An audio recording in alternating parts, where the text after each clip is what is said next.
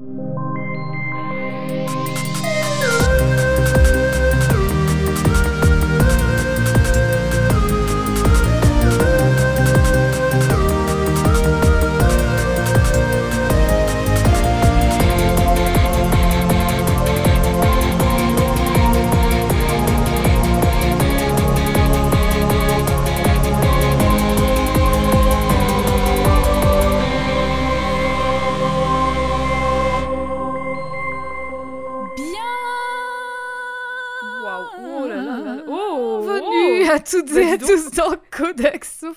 et au pluriel.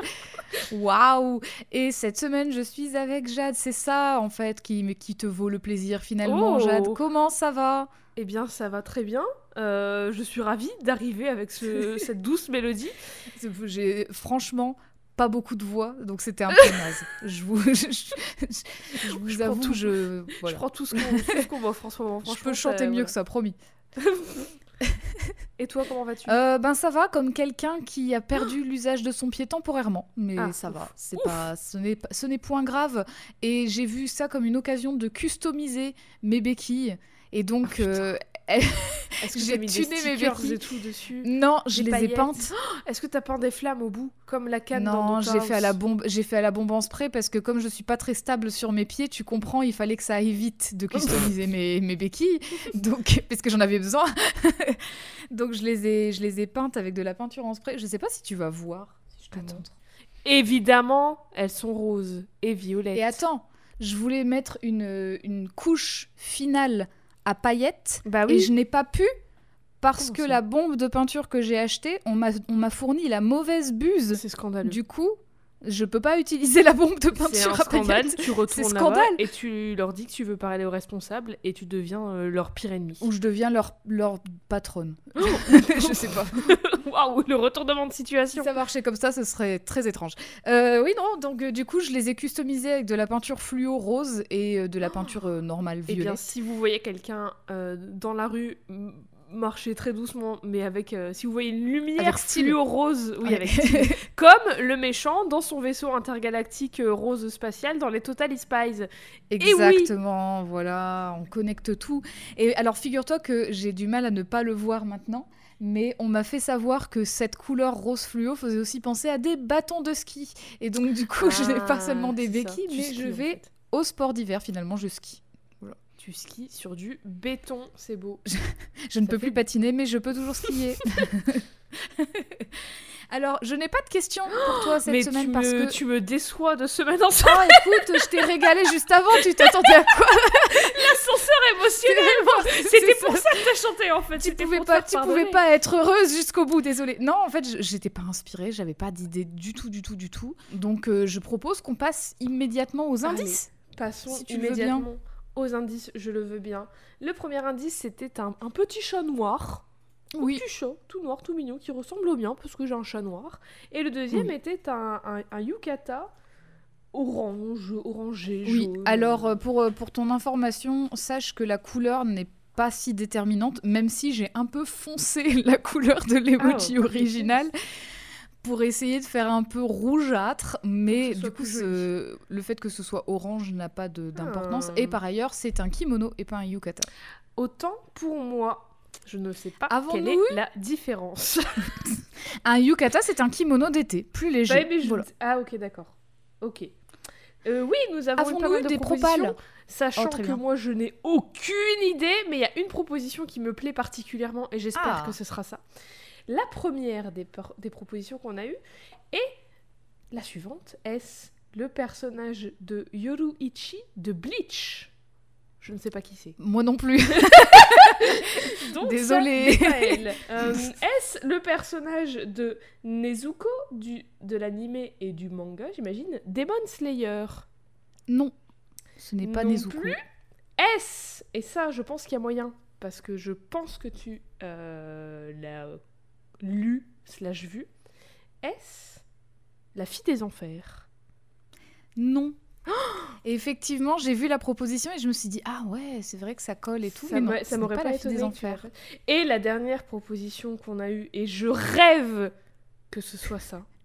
si c'est pas ça, franchement, je rien ne pourra me rendre heureuse euh, ce soir. Bon, bah, d'accord, bah super. Peut-être à deux semaines alors. J'exagère J'exagère C'est une proposition où quelqu'un dit ce serait un énorme rich, mais est-ce que c'est Hello Kitty? J'adorerais qu'on parle d'Hello Kitty, mais ce n'est pas Hello Kitty pour ce soir. Eh bien, je l'ajoute immédiatement sur ma liste et Mais un jour, on incroyable Hello. Kitty, un taf. Un euh, jour, par contre, un énorme taf, hein, par contre Hello Kitty. J'ose imaginer. Oh, Pouka, putain. Oh, est-ce que c'est Pouka? Rien à voir, mais est-ce que c'est Pouka par chance? Eh bien, alors, je n'ai aucune idée, Eh mais ben, du coup, je vais poser des questions. trouvé, j'ai l'impression. Oui, vas-y, je t'en prie. Est-ce que c'est issu? Parce que moi, du coup, en fait, quand j'ai vu les indices, j'étais en mode. J'ai l'impression que je devrais savoir, mais je ne sais pas. Parce que, genre, bah, on, lève un peu le rideau. On a grandi ensemble, et du coup, je sais ce que ce qu'il y avait dans ta bibliothèque, ce que tu regardais, enfin, Mhm. plus ou moins, quoi. Et du coup, j'ai l'impression, genre, je suis en mode. Je sais pas pourquoi, j'ai l'impression de savoir que ça, c'est un manga qui était dans sa bibliothèque quand elle était ado et tout, mais je n'arrive pas à mettre le doigt dessus. Du coup, est-ce un personnage issu d'un manga ou d'un animé? Non. Est-ce un personnage issu d'une d'une BD, d'un comics? Oui. Américain? Non. Français? Oui. Je- Ah Oh putain. Euh... Non, c'est pas Je des peux te donner un autre indice, on en a parlé il y a pas très longtemps. Nous ou dans l'émission? Enfin, genre, euh, Euh, nous, nous. en off? Je t'en ai, je t'en ai parlé il y a pas très longtemps, mais alors euh, c'était vraiment dans une conversation qui n'était pas spécialement là-dessus. BD fran- Je connais, j'ai déjà lu ou pas? Je pense pas que tu l'aies lu, mais par contre ça fait longtemps que je la suis. On n'est pas là. J'ai. J'ai plus les mots. Je sais pas, j'en ai aucune idée. Elle avait les mots. La rendu accro, bien évidemment. Je n'ai pas, je ne sais pas. Je m'avoue Eh vaincue. bien, cette semaine, alors ce sera très niche, hein, mais en même temps, ça fait longtemps que j'ai pas Oui, fait un vrai. épisode hyper niche parce que je me souviens de quand j'avais parlé d'Apolline dans Peste, enfin voilà. Euh, de, de Molly de Bergère Guerrière. Molly dans Bergère Guerrière, qui est moins niche maintenant, parce que je tiens quand même à préciser que Bergère Guerrière a eu une maxi-exposition au Festival d'Angoulême cette année, enfin donc euh, bravo. Mais il va y avoir un- une adaptation. Et euh, qu'il en y aura effectivement une adaptation en, en dessin animé, donc euh, c'est vraiment trop bien. Cette semaine, nous allons parler de la protagoniste d'une série de bandes dessinées françaises, Cocorico, qui a évolué dans une histoire écrite sur une période d'à peu près 20 ans, enfin presque 20 ans en fait. C'est Dans la assez- diégèse ou l'auteur-autrice L'écriture, ouais, l'autrice a, a pris presque Oh, 20 ans en fait à écrire tout ça. La protagoniste est anglaise pendant l'ère victorienne à Londres. Elle rêve d'ailleurs, elle rêve de contes japonais. Elle possède un kimono légendaire recouvert de chats. Mais attends, on l'a pas déjà fait ça? Non, On l'a pas déjà fait le deuxième épisode où c'était sur Rory Ah non, elle était irlandaise ou je sais pas quoi. Euh, et c'est Ouais. pas français du tout. Qui Oui. Et ben du coup, on va parler aujourd'hui d'Alice Barnes de la série du chat du kimono. Oh, tu m'as parlé de ça, je n'ai aucune idée de ce que c'est. Je t'en ai pas parlé au sens strict, c'est juste parce qu'à un moment tu m'avais envoyé un reel. Alors en fait, Jade et moi on s'envoie des reels, mais franchement je pense que j'ai plein de conversations où on s'envoie des reels, mais je pense que celle que j'ai avec toi, c'est celle des reels les plus absurdes que je reçois. Et le- parfois, parfois elle m'envoie des reels, mais qui vraiment me dénoncent. C'est des trucs pour se Bah, foutre de ma gueule. C'est le but Je le fais, je le Et fais en pour fait, moi aussi. Elle m'en a envoyé un qui se foutait de la gueule des gens qui font des concours sur Insta. Et le truc, c'est que je t'ai dit, à ce moment-là, je te trouve bien médisante parce que j'en ai gagné un il y a pas si longtemps et j'avais gagné une série complète de Ah, BD. et il se trouve que c'est celle-là. Et bah bravo, sponsorisé par Instagram, cet Voilà, épisode. Bravo. Instagram, donnez-nous des sous dans J'avoue, franchement. Avec les reels qu'on fait, en plus, euh, enfin voilà quoi. Ouais. Alors, peut-être que tu vas reconnaître la couverture, cela dit. Ça ne me dit rien du tout, mais c'est très du joli. tout. C'est très, C'est très, beau. joli, effectivement. Mais je connais Nancy Peña. tu la connais d'où Je sais pas, mais je connais ce nom. Me dit un Ah, truc. et bien alors, effectivement, qu'est-ce que c'est comme série que la Mais série du que chat du kimono? Alors, la série du chat du kimono, c'est une série en quatre bandes dessinées et un hors-série, signée Nancy Peña, qui est autrice et illustratrice française née en 1979. Elle a écrit euh, d'autres choses, hein, c'est pas sa, c'est pas sa seule série, c'est euh, peut-être une des plus connues, mais c'est pas la seule. Et aussi, en plus de la bande dessinée, elle fait de l'illustration, euh, enfin des livres d'illustration jeunesse. Mhm. La série du chat du kimono a commencé avec un premier tome en 2007, simplement intitulé Le chat du kimono, suivi de Tea Party, qu'elle réalise avec la coloriste Drac en 2008, d'un troisième tome intitulé It is not a piece of cake en 2011, toujours avec Drac à la colorisation, et d'un quatrième et ultime tome qui est sorti genre fin 2023, je ne savais pas qu'il allait sortir jusqu'à Eh ce ben. que je vois qu'il était sorti, qui s'appelle Le goût du Japon. Et ce quatrième tome clôt la série. Donc euh, il y a quand même eu un gap de 12 ans entre le troisième tome et, J'avoue. le Mais quatrième elle faisait tome, d'autres choses en même temps. Elle faisait d'autres choses à côté, bien en sûr. je ouais. n'ai alors j'ai regardé, je sais pas du tout euh, d'où je connais ce nom, mais je connais ce nom parce que j'ai je connais rien Bah, d'autre de ce qu'elle a fait. Peut-être parce que je t'en ai parlé finalement. Peut-être. Mais ça Pas me parce dit que t'as quelque lu, chose. mais parce que je t'en ai parlé. C'est une série qui est effectivement un peu niche et qui est assez peu connue du grand public, mais en fait elle vaut vraiment le coup parce qu'elle se trouve à la croisée de l'époque victorienne, de contes japonais euh, du coup qui sont, euh, qui sont euh, fictifs et qui se basent sur du folklore déjà existant, mais en fait bah, c'est tellement riche finalement les mythologies, les folklores que ça permet d'ouvrir là-dessus. Euh, c'est aussi à la croisée de concours culinaires avec juste ce qu'il faut de fantastique et le tout dans une ambiance dessinée tout en finesse et en motif comme tu l'as vu. Ouais, c'est très joli. Pour information, Nancy Peña a également écrit et dessiné plusieurs autres séries, hein, comme je le disais, et dont l'excellente série Médée, qui est une de ces dernières, qu'elle a coécrit avec Blandine Le Calais, qui retrace en quatre volumes l'histoire de cette femme, donc de la mythologie grecque, qui est très controversée, mais en même temps qui est super intéressante. Enfin, Médée, c'est vraiment... euh, Je connais vraiment, pas, mais... euh, enfin je connais le nom, mais je me souviens plus de la légende. Eh ben c'est un personnage super, euh, c'est une perso super intéressante de la mythologie grecque. Elle est très controversée parce qu'en fait c'est une sorcière et euh, en fait elle est trahie par son par son mari. Elle est trompée et pour se venger en fait elle est elle va euh, elle va tuer beaucoup de gens dont ses enfants. Ok, d'accord. Je me souviens. Donc c'est voilà c'est ah oui donc c'est c'est la mythologie grecque pur jus quoi. oui, ça y va. Mais bon, nous, on est là pour parler de la protagoniste du chat du Mais kimono. oui, comment c'est s'appelle Pour parler d'Alice Barnes. Barnes. Alors, avant de parler d'elle spécifiquement, je dis ça, euh, on en parle, et après je dis en fait non, on parle pas d'elle. Euh, il est bon, non mais il est, beau, il est bon quand même de poser le contexte de l'histoire Oui. tout entière. Et euh, ce contexte, c'est un conte qui, dans la diégèse de la bande dessinée, est issu du Japon et a de multiples versions parce qu'un conte, ça change vu que c'est une tradition orale. Donc il y a plein de versions. On en avait déjà parlé avec euh, avec avec la, petite sirène. sirène, Enfin ouais. voilà, vous, vous Mhm. avez l'idée. Ce conte retrace l'histoire de la fille d'un propriétaire d'une filature de l'île de Kyushu. Ce dernier aimait tellement sa fille qu'il faisait faire les plus beaux kimonos de toute la province. Le préféré de la jeune fille était un kimono rouge orné de chats noirs qu'elle caressait comme si elle caressait des vrais chats. Le kimono avait été confectionné par un tisserand de la filature qui était très amoureux d'elle, mais elle, elle lui jetait pas un seul regard. Elle, elle, euh, elle était en tunnel vision sur son kimono. Bah, elle a raison. Elle a raison. Elle a Alors, pour attirer raison. son attention, le tisserand, eh ben, il se fait un kimono aussi avec des rats. Et il le mettait tous les matins. Et tous Oh, les le matins, du les de chats, la souris. Ouah Oh là là. tous les matins, les chats du kimono tentaient d'attraper les rats, ce qui traînait la jeune fille vers le tisserand. Ah, parce que les chats du kimono, ils prennent vie. Il bouge. D'accord. Il bouge dans le tissu. C'est un kimono magique. Oh. Fatiguée de courir après lui, elle décide d'entrer dans sa chambre la nuit pour lui dérober le kimono. Avec de la teinture, elle dessine une flèche sur chacun des motifs de rats et donc elle les tue tous. Quel vieux manipulateur de merde, quand même, euh, l'autre. J'avoue, Qui se fait un kimono avec des rats. C'est bien euh, représentatif de lui, tiens. j'avoue. Mais tu vas voir qu'il y a pas mal. Bon, de toute façon, euh, il y, a- il y a pas mal de mecs euh, qui sont à chier enfin, dans cette histoire. en général, dans la vie. Oh là là, tout de suite, ça fait combien de temps là qu'on commence le- qu'on a commencé l'enregistrement Euh, Euh, mm, mm, mm.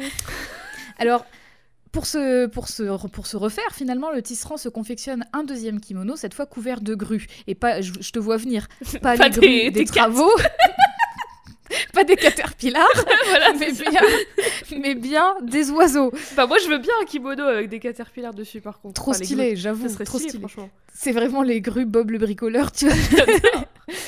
les chats durent tirer plus fort sur le kimono de la jeune femme pour avoir une chance d'attraper les oiseaux, tant et si bien qu'une grue et un chat se sont enfuis de chacun des vêtements.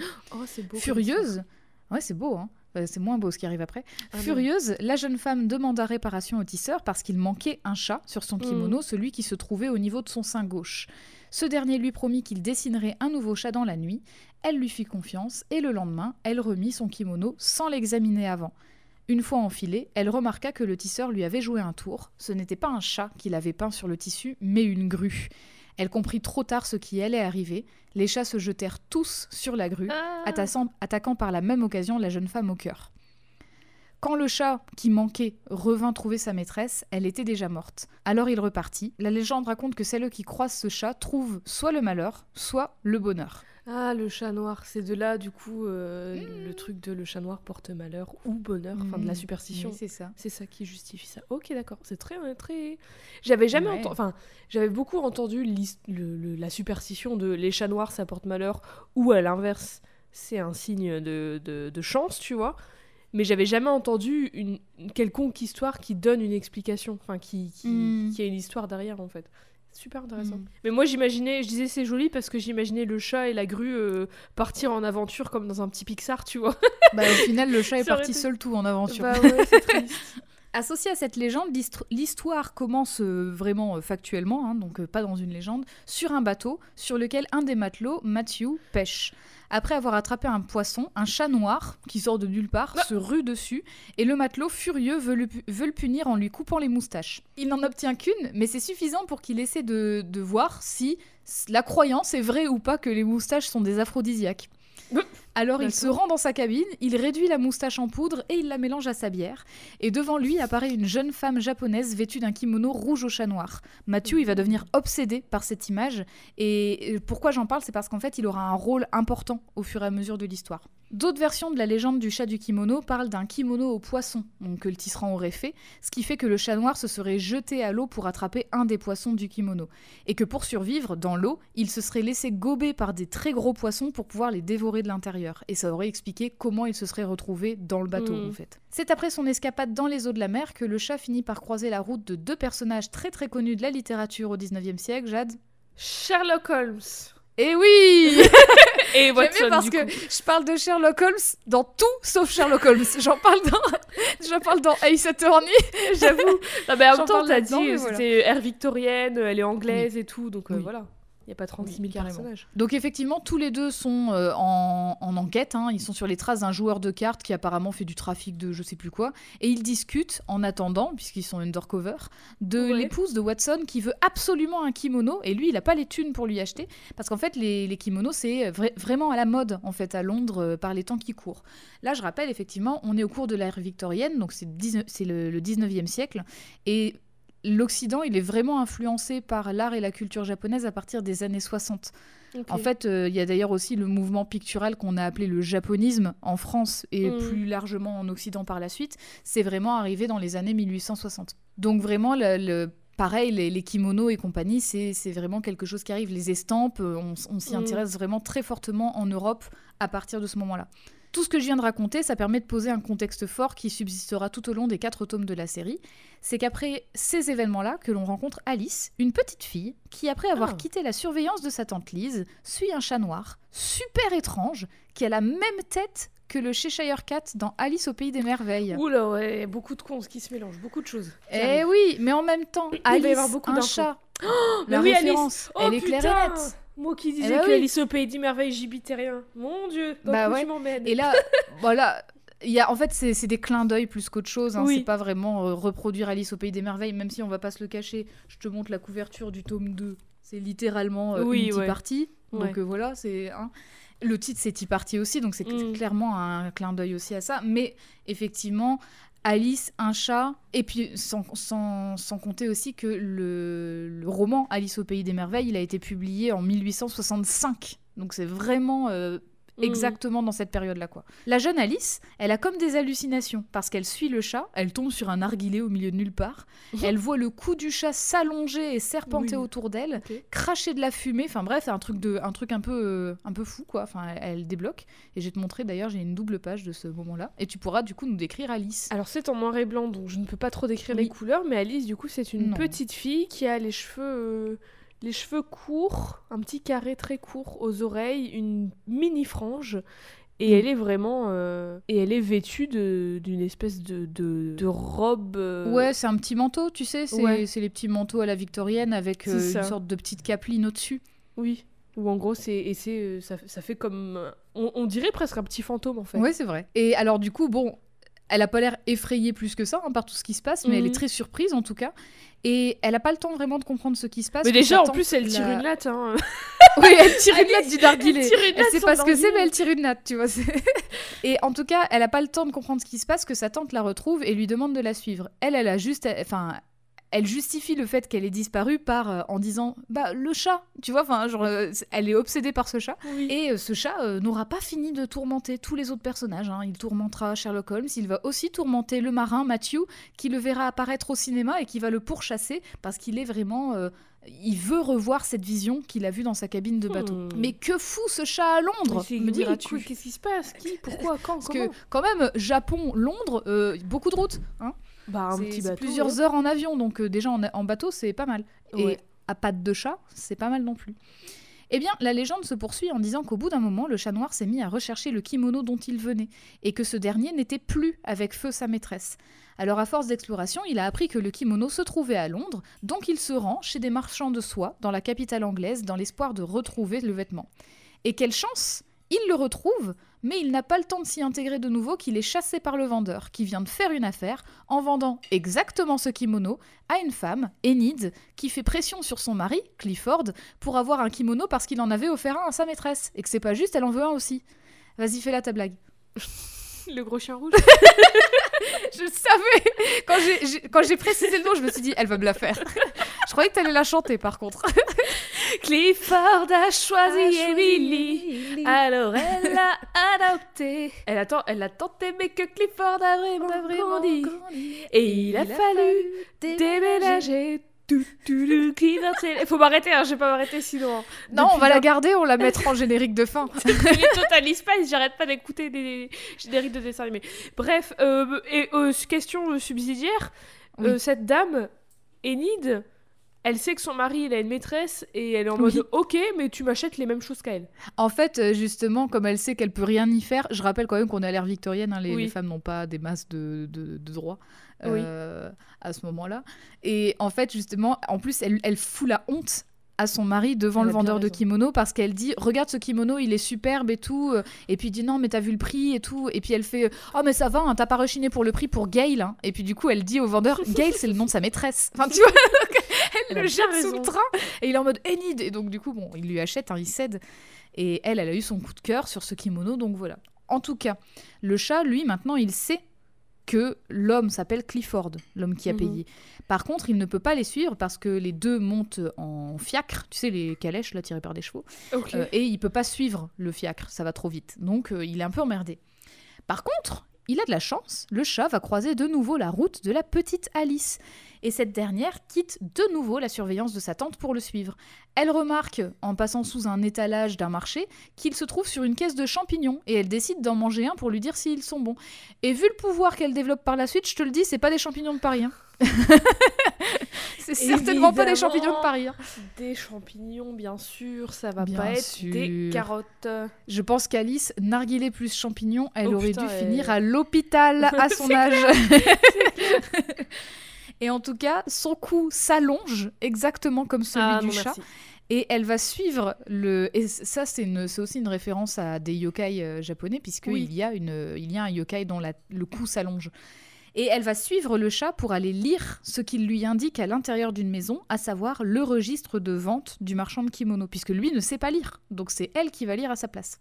Quand elle déchiffre le nom de Clifford Barnes et l'adresse du 3 Albion Street, elle est enchantée. Elle n'a pas le temps d'expliquer au chat qu'elle peut l'emmener à cette adresse qu'il s'en va. Et c'est là que la tante Lise la rattrape et la sermonne en l'appelant par son nom et son prénom. Alice Barnes, Barnes, qu'est-ce que vous faisiez là? Et oui, C'est ton la papa fille d'Enid et Clifford, donc forcément, elle sait où habite cet homme. Quand elle rentre chez elle, euh, Alice, hein, Enid lui demande d'aller se coucher. Elle va à la rencontre de son mari, vêtue de son nouveau kimono, elle est prête à le séduire à nouveau et le reconquérir, tu vois. Sauf qu'il la rejette vraiment comme du poisson pourri, et donc elle est désespérée et elle va pleurer dans sa chambre. C'est là que le chat noir arrive sur le rebord de sa fenêtre, repéré. Alors il y a plein de choses qui se croisent en même temps, hein, donc j'ai essayé de, de faire, de faire en sorte que ce soit compréhensible, mais tu m'arrêtes. Je ça me concentre. repéré au même moment par le marin Matthew qui était dans la rue parce qu'il revient Mhm. de picole avec ses potes, qui reconnaît le chat noir Et il se dit, Oh, c'est le chat, il faut que je le suive. Donc, il va escalader la grille, il va passer la fenêtre, il va se retrouver dans la chambre d'Enid et il va la voir avec son kimono au chat noir. Ah oui, il va croire que c'est sa vision du coup. C'est ça. Mathieu est persuadé que cette femme au kimono est la même que dans ses rêves, alors qu'elle lui ressemble pas du tout. Enfin, vraiment, il confond les femmes. Il vraiment, confond les femmes, bien sûr. Il confond les femmes. Et c'est ainsi que lui et Enid vont commencer à entretenir une relation parce que finalement, il va Ah. donner la passion qu'Enid recherchait, quoi. C'est si simple que ça. C'est aussi simple que ça. Voilà, Elle avait besoin d'attention, cette femme. La légende de- du chat du kimono, avec ses multiples versions, laisse aussi place à ses nouvelles versions, au-delà des frontières du Japon.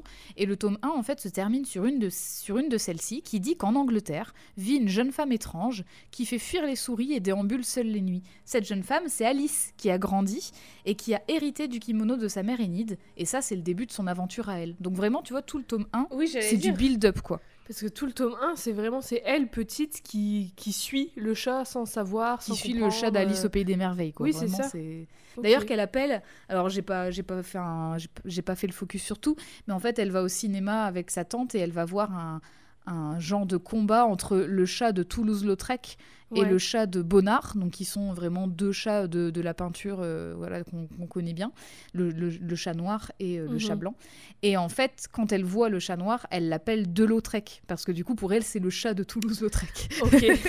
Donc elle lui donne un petit surnom, de Lautrec, de Lautrec, quand elle est petite. Quand elle est grande, elle l'appelle plus comme ça. Oh. En effet, pendant les 15 ans qui ont suivi les événements du premier tome, Clifford, Clifford Barnes s'est considérablement enrichi. Pour les 20 ans de sa fille, il voulait lui lancer une grande fête, mais le seul cadeau d'anniversaire qu'elle a demandé alors était le kimono au chat de sa mère. Enid a consenti à le lui offrir et c'est ainsi qu'Alice a pris l'habitude de le porter tous les jours. Tous les jours? Bref, Tu tous fais les jours. tous les soirs? Mon bah Dieu je sais pas, hein, parce que je sais pas s'ils ont des machines à laver euh, Ah avec mais oui, mais intégrées. il est magique aussi, euh, il se lave tout seul. On va dire que c'est. Après, les kimonos de soie, ça se lave pas comme, comme on lave un t-shirt en coton, tu vois. Oui, je me doute, mais il faut quand même le laver. pas la même. Mais oui, vaut, vaut mieux le laver de temps en temps. Mais... Bref, l'histoire reprend alors qu'Alice assiste aux côtés de son père et de sa mère à une dégustation de thé. C'est vraiment, là, je, voilà, on est vraiment dans un truc Mm. milieu de riches. C'est le combat de deux riches qui comparent leur grande richesse. Parce que Qui a la plus grosse euh, collection c'est vraiment qui a la plus grosse. Et. Clifford, il sert à un mec plus riche que lui, qui est Ah. Lord. Clifford n'est pas Lord. Pardon. Un thé Yinzen aux aiguilles d'argent, c'est très important. Mais ce dernier n'est pas du tout impressionné et lui dit c'est pas l'argent, le whisky que vous buvez ou les clubs que vous fréquentez qui font votre richesse et, vo- et votre valeur. Donc euh, grosse Que des riches humiliation. hein, euh, que, il y a Que les des riches pour dire oh, c'est pas l'argent qui compte. Ah oui, bah ok, très bien. Bah oui, bah dans ce cas-là, sépare-toi de ton argent si c'est oui, pas si voilà, important que ça. donne à des gens qui en ont plus besoin, Donne. peut-être. Et voilà, bon, bref. Clifford Barnes est furieux face à cette humiliation euh, dans son ego euh, de- d'homme Ouais. fragile. Il lance un défi à l'autre homme qui s'appelle Lord MacDale. C'est très dur à dire, je dois me concentrer pour bien le dire. En lui disant d'apporter son thé le plus fin dans deux mois et qu'il ferait de même face à tous les membres de leur club, le Travelers Club. Parce qu'en plus de ça, tu vois, c'est des mecs qui voyagent. Mais alors le défi, c'est juste d'apporter une de boire de le thé. meilleur thé. C'est même pas meilleur de... c'est même pas lui qui le fait, il va juste euh, le trouver, le- l'acheter. C'est ça, mais en gros, c'est budget illimité, quoi.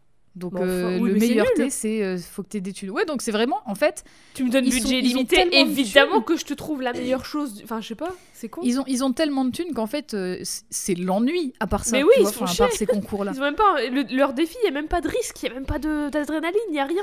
Alors, il y aura un risque, mais pas pour eux, parce qu'en fait, du coup, ils vont déléguer forcément la recherche du thé. Oui, c'est pas bah eux oui, qui vont ouais, le bah chercher.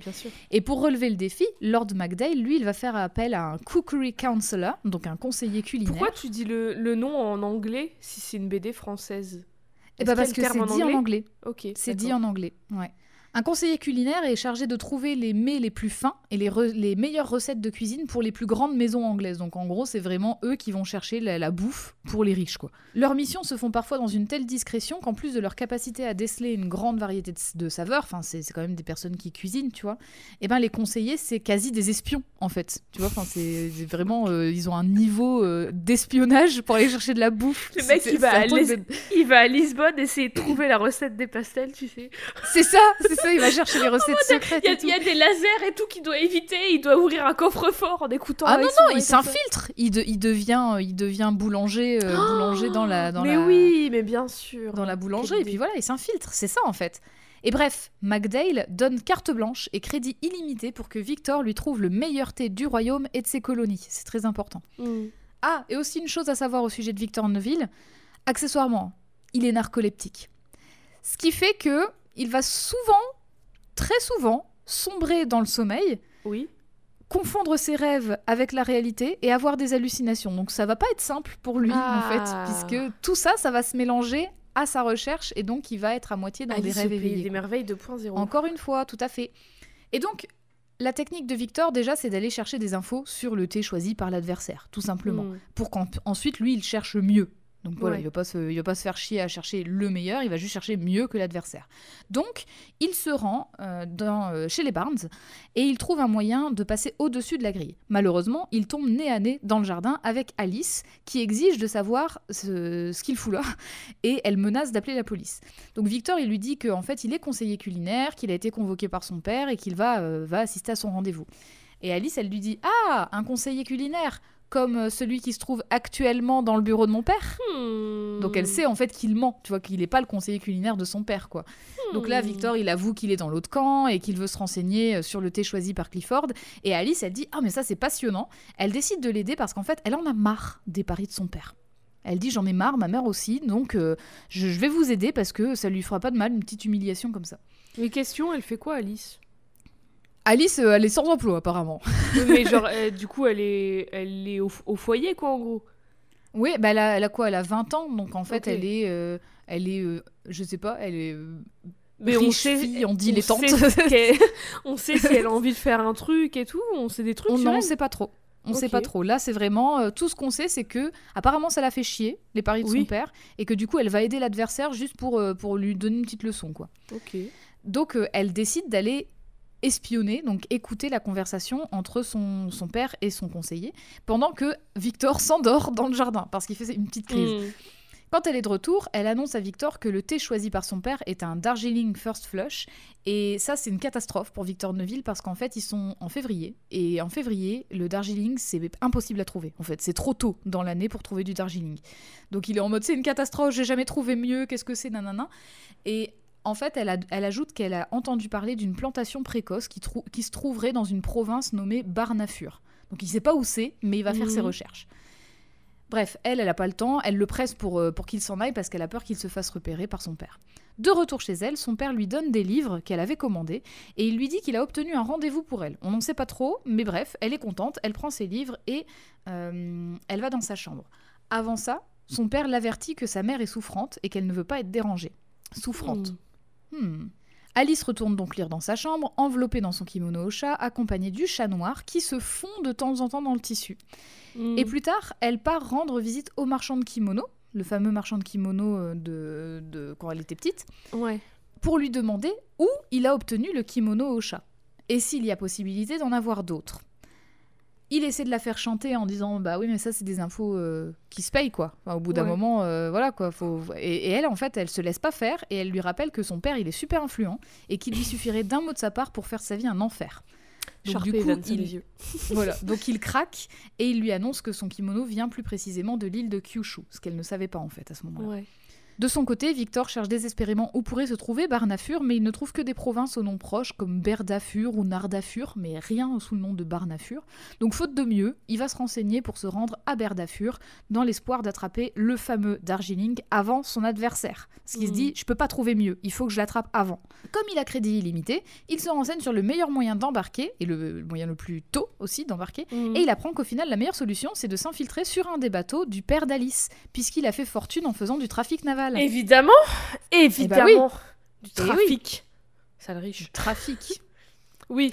De. Bah, Hein en tout cas, c'est jamais précisé, mais effectivement, de toute façon, euh, là, c'est j'ai précisé le royaume et ses colonies, hein, donc euh, du coup, euh, c'est peut-être pas que du thé, quoi, qu'il a, qu'il a trafiqué. Victor retourne voir Alice et lui demande un coup de pouce de ce côté-là. Elle est surprise face à sa demande et elle lui dit qu'elle essaiera, même si c'est pas simple, parce que son père, en fait, il connaît surtout des financiers et pas trop des capitaines de bateau. Mais bon, elle essaye. De retour dans sa maison, elle apprend que, encore une fois, sa mère est souffrante. Alors elle va frapper à sa porte. Oui. Enid lui ouvre, vêtue d'une chemise de nuit, et elle lui dit Ah, je me sens pas bien et tout, je te rejoindrai pour le thé. Et Alice, elle lui dit C'est quand même dommage que tu nous fasses pas profiter, à papa et moi, de tes jolis déshabillés quand même. Parce que Alice, elle sait que sa mère, elle trame quelque chose depuis des années. Et sa mère, euh, là, elle mais- est pas... Mais enfin, mais tu dis pas ça. Elle lui... elle, a shamé sa mère. C'est Voilà, ouvertement. Mais où est-ce qu'on est Mais qu'est-ce qui se passe Sa mère lui claque la porte au nez, du coup, parce que c'est hors de question qu'on lui parle comme ça. Alors du coup, Alice va envoyer son chat pour qu'il aille l'aider à récupérer la clé de la porte. Le chat, il est un peu magique, hein, comme le Mhm. kimono finalement. Donc Mhm. du coup, euh, elle le sait et elle en profite. La jeune fille parvient à rentrer dans la chambre de sa mère et elle la voit accompagnée d'un autre homme qui reproche aussitôt à Enid d'avoir donné le kimono magique à quelqu'un d'autre. Cet homme, c'est Matthew. Oui, on a bien, bien compris. Mais Voilà. euh, par Et contre, Alice, euh, mêle-toi de tes affaires. Ouais. Mais là, elle, Alice, elle s'en est euh, mêlée très longtemps, mais ouais. plus maintenant. Là, il faut qu'elle tire profit de, de ce qui se passe. Et en fait, Alice, elle commence à mettre un coup de pression en fait à sa mère. Euh, déjà, bon, déjà, euh, en gros, Matthew, lui, il dit, il dit le kimono magique parce que, d'après lui, le kimono les a réunis et Nid et lui. hmm. Et Alice, en fait, elle va mettre un coup de pression à sa mère en disant que depuis qu'elle a 6 ans, elle n'a croisé sa mère qu'aux réceptions et à quelques repas. Et du coup, elle a jamais vraiment eu sa mère euh, à Mm. part ça, quoi. Mais le plus étrange, c'est quand même que sa maladie si mystérieuse soit assortie de factures astronomiques en parfum, en maquillage et en négligé de soie, mais aussi en costume trois pièces et en alcool. J'aimerais bien avoir cette maladie. J'avoue. Et elle lui dit Je sais pas combien t'as payé le comptable de papa, mais je pense que toutes tes économies ont dû partir dans la création de la compagnie maritime du capitaine Matthew. Mais Alors Enid, elle lui dit bon, qu'est-ce que tu veux? Enfin, qu'est-ce que tu veux? Parce que là, je, voilà, tu me fais chanter. Qu'est-ce que tu veux? Et Alice, elle lui dit, je veux une place sur le bateau de Matthew. Donc Matthew, il comprend que comme elle a le kimono et le chat, elle veut aller au Japon. Et Alice, elle, elle nie pas qu'elle veut aller au Japon, mais là, c'est pas pour ça en fait, c'est pour plus tard. Dans l'immédiat, elle voudrait une place dans un bateau pour bomber. Elle l'obtient sans trop de problèmes et informe Victor par courrier qu'il aura sa place pour embarquer. Donc là, en fait, elle fait effectivement chanter sa mère et Matthew en mode bah si vous m'aidez pas, je dis tout à papa quoi, je balance tout. ok. Voilà, tout l'argent que vous avez détourné, votre liaison, euh, le Oh. fait que Matthew il vit dans ta chambre, littéralement. Bah, je, Je, trouve tout. ça très injuste. Je trouve ça très injuste. Bah, euh, elle a pas été voir son père en mode euh, bah je te fais du chantage parce que t'as trompé maman parce que t'es un, un- un gros connard de riche euh, qui fait Cela du dit- trafic de je sais pas quoi. Gail, on Sa en mère, elle a rien parler après. Oui mais Gail, sa mère elle a rien fait. après. Et visiblement son ouais. père il est ok avec. Donc euh, Son père ne le sait pas. oui enfin elle est souffrante. Il sait très bien. Pardon. La meuf qui Oui. j'écris des trucs en plus. non mais enfin je trouve ça abusé. Après, ça en tout cas, elle joue, elle joue sur la peur d'Enid parce que Oui, Enid, forcément, euh, elle a, elle a, elle, elle a rien si elle se fait, euh, si elle se fait. Bah choper, oui, bah Enfin, c'est lui qui a, qui a toute la richesse, c'est pas elle. Ouais. Donc elle, elle- elle fait chanter effectivement sa mère et Matthew pour obtenir une place sur un bateau. Donc s'ensuit tout un périple que vit Victor où il embarque sur son bateau, il va explorer la jungle, il va se trouver face à des animaux sauvages comme des Du coup il a, tigres. il a pas trouvé tomber- euh, il a pas trouvé son thé? Bah attends, il va tomber nez à nez Ah. avec une toute jeune pousse de thé Oh. convaincue de sa victoire. Le problème dans ce long voyage, c'est que c'était qu'un rêve et qu'en fait il a pas réussi à se lever pour aller sur son bateau. Il a quatre jours de retard. Moi avant les examens. Moi avant Il les fait- examens qui faisaient Jade, fait- de les rater. Jade, fait des crises de narcolepsie 4 jours avant ses examens. Parce qu'il a dormi que je 4 faisais des- jours. Oh, je faisais juste des cauchemars de pas de, de les rater. Et maintenant, je fais des cauchemars d'y aller. Genre de moi qui vais au bac. Alors que j'ai plus l'âge de passer le bac. C'est horrible. Bah, il n'y a pas d'âge pour passer le bac, cela Non, dit, mais si je tu veux l'as dire, déjà, euh, effectivement, c'est oui, bon, quoi. voilà. J'ai plus l'âge d'aller au lycée en tout cas. De son côté, Alice se nourrit de ses lectures et poursuit ses recherches sur la légende du kimono au chat. Elle se rend dans une librairie spécialisée et elle apprend que la légende a des origines liées à Satsuma, qui était une province de Kyushu jusqu'à un certain point. Elle achète donc l'ouvrage concernant l'histoire de Satsuma, mais aussi un atlas que le vendeur lui avait montré plus tôt. De retour chez elle, elle s'imagine, en regardant l'atlas, où peut se trouver Victor Neville au même moment, et suppose qu'il a sans doute atteint Alexandrie dans son périple. Alors qu'en réalité, bah, il est en train de rendre visite à Sherlock Holmes à Londres, quoi. Parce que c'est trop tard, il peut plus prendre le bateau, donc là, il a besoin d'obtenir du thé dans le quartier chinois de la ville de Londres. Ouais. Et comme Sherlock, il se procure de l'opium, il Mm. connaît des adresses. Il le convainc et il parvient à rencontrer un homme très très puissant du quartier qui avait justement vendu le Yinzen impérial à Clifford Barnes. Il lui explique qu'en fait, il lui avait vendu ce thé imbuvable parce que l'argent, en fait, ça l'intéresse plus depuis longtemps et que la seule chose qu'il cherche, c'est de découvrir des saveurs qu'il n'a jamais goûtées. Donc il va mettre Victor Neville au défi de lui trouver une boisson qu'il n'aurait jamais bu. Et malgré toutes les propositions du conseiller et des trucs complètement farfelus, hein, il trouve pas son compte. Il dit non, euh, j'ai tout goûté, mon argent m'a tout donné en fait. Donc je, vous, je vous donnerai pas mon thé si vous m'avez si vous, si vous m'avez pas trouvé une, une boisson. Une fois sorti de la boutique avec Holmes et Watson, santé bien sûr, Victor croise par hasard Alice Barnes dans la rue, qui est estomaquée de voir qu'il n'a en fait jamais quitté Londres. Alors de retour chez elle, en plein repas, elle va mettre un, un nouveau coup de pression à sa mère en disant Tiens, c'est bizarre quand même, j'ai croisé un de mes amis en ville qui était censé naviguer en Asie et il est à, il est à Londres. C'est bizarre parce qu'en fait, elle pense qu'en gros, elle a pas honoré sa part du contrat, quoi. Ah oui. Elle regarde sa mère droit dans les yeux en lui disant qu'il est possible que quelques promesses liées au voyage de son ami n'aient pas été tenues.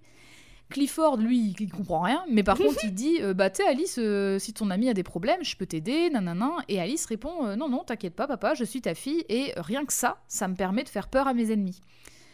Plus tard, dans le salon, Enid, elle essaie de convaincre Alice de discuter avec elle euh, à l'écart, tu vois. Mm. Et Alice, elle refuse et elle lui dit maintenant ressaisis-toi et agis. Ben, Mais- Là, euh, arrête de te comporter comme ça, tu vas te faire repérer papa, par papa, agis. Donc Enid, désespérée d'être percée à jour par son mari, va voir Matthew pour régler la situation. Au même moment, Victor a enfin trouvé une boisson à servir à l'homme très très puissant, c'est de l'ambroisie qu'il n'avait jamais goûté.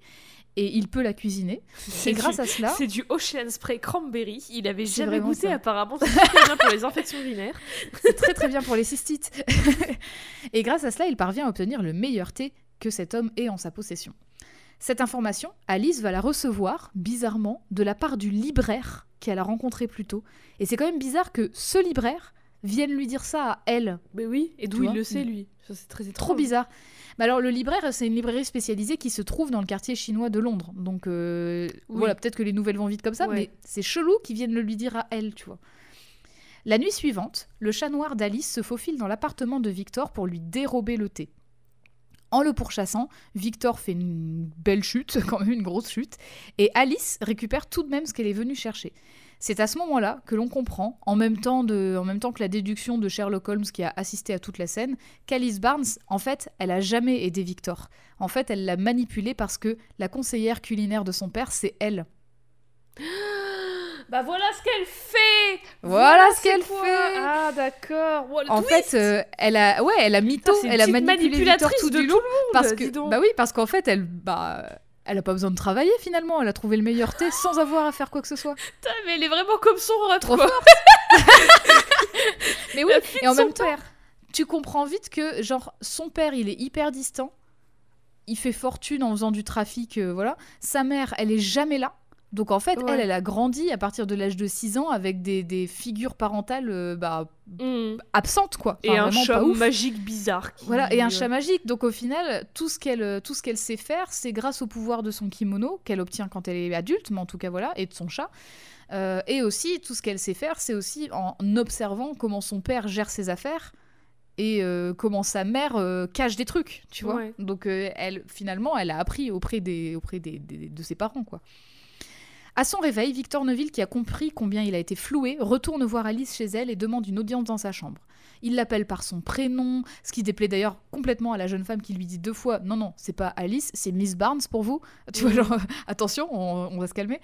Bref, il la baratine, il lui dit qu'il a été subjugué par son jeu, qu'il était impressionné, qu'il est tombé amoureux d'elle, et en fait, il profite de ça pour, la, pour complètement la, la, la troubler, quoi. Elle sait pas ce qui se Mhm. passe, elle comprend rien. Et en fait, il en profite pour subtiliser une partie du thé qui se trouve dans le paquet, en fait, euh, qu'elle avait laissé dans sa table de chevet. Il s'en va hyper vite, et quand elle réalise qu'elle a été, euh, qu'elle a été eue, finalement, qu'elle s'est fait avoir, filou. elle s'énerve, mais elle est rassurée de remarquer que, beau joueur, il lui a quand même laissé la moitié du paquet. Il aurait pu prendre le paquet, Oui, il a pris que dedans, tu vois. Ouais. Le jour de la dégustation arrive et Clifford Barnes ainsi que Lord McDale proposent un Yinzen impérial, tous les deux. Mhm. Du coup, oui. Au moment de la dégustation, tout le monde, tout le monde, hein, les, les gars du club et tout, parce qu'il y a plein de gens, s'accordent à dire que le thé de McDale est le meilleur. Ce qui enrage Alice qui s'écrie Mais c'est les mêmes thés oui, C'est pas mêmes. possible, c'est le même Mm. Sauf que c'est la température de l'eau qui a changé toute la donne, et quand Victor se pavane de cette histoire, Alice, furieuse, demande à son père de relancer un pari, cette fois pour le meilleur thé japonais. Et son père, il lui dit que non, il ne l'enverra pas au Japon après avo- avoir perdu, parce que son voyage là-bas dépendait de sa victoire. En fait, on comprend là que pourquoi Alice faisait tout ça pour son père, c'est parce que en fait, il lui finançait un voyage à la clé. Et veut envoyée au Japon si elle gagnait. Japon, ouais, Et elle euh, veut absolument aller au Japon. ce. C'est ça. En fait, elle est tellement intriguée et Ouais. obsédée par ce kimono qu'elle veut faire ses recherches au Japon, en fait. Puisque, Mm. au final, les livres qu'elle a en Angleterre, c'est pas énorme.